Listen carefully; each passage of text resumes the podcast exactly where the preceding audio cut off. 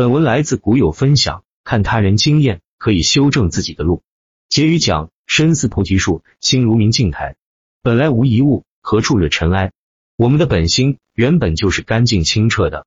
我们成长的过程，其实就是一次次迷失自己，一次次找回自己的过程。遇到诱惑时，提醒自己守好诚心；遇到烦恼时，告诉自己要宽心。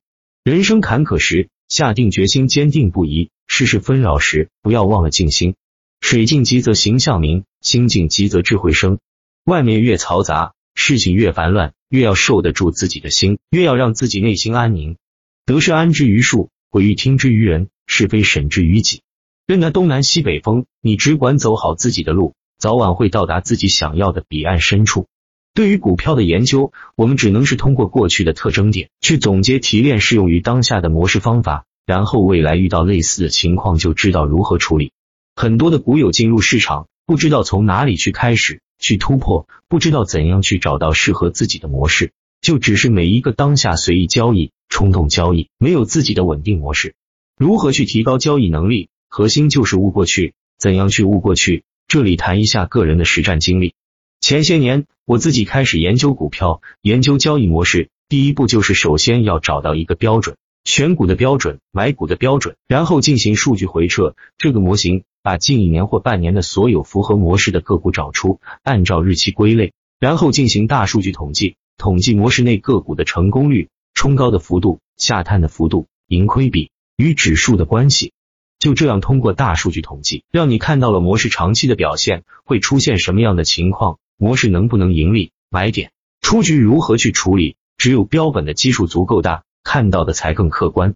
编者化，这都是以前的土办法，现在用打板客交易系统，这些工作都是自动半自动的。我自己曾经研究阶段，一个模型统计几百票，不断的去翻看个股的走势，然后归类优化，这就是最开始研究的数。第一个研究的就是涨停板打板模式。把每天的涨停板归类，主要依据技术形态，然后统计哪一类的涨停板成功率高。当时数据统计归类整理用了一个月时间，后面就以涨停板为基础，研究涨停板后面调整一天的情况，调整二、三、四天的个股表现，然后就是研究回抽二十日线、穿线突破、龙头股、题材等各种模式，都是花了大量的时间去研究过的。最开始可能就是只看技术形态。然后再去研究的过程中，也在不断的突破，能力也提高了，对个股的形态结构也熟悉了。只有去用功，一步步去积累，才能提高。从技术分析的角度去研究市场，当穷尽各种模式后，就会遇到瓶颈。即便按照模式去做，也还是可能不会稳定。很多人一直就是卡在这个技术分析的瓶颈，跳不出来。